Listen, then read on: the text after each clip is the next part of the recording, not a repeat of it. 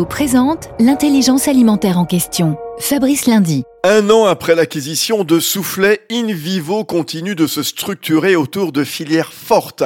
François-Xavier Quarez, vous êtes le directeur d'Epicence. C'est le nouveau nom donné au pôle blé qui se muscle. C'est le rapprochement des trois métiers de transformation du blé. On retrouve euh, Haïté pour les ingrédients, Meunerie euh, pour euh, Moulin Soufflé et enfin la boulangerie industrielle pour Neozer. Ces trois métiers pèsent à peu près 900 millions d'euros de chiffre d'affaires et nous comptons dans les cinq ans dépasser les 2 milliards. Bah écoutez, nos atouts, c'est que nous disposons en fait avec le groupe InVivo d'une filière complètement maîtrisée, travaillant et collaborant avec l'amont pour proposer un blé durable.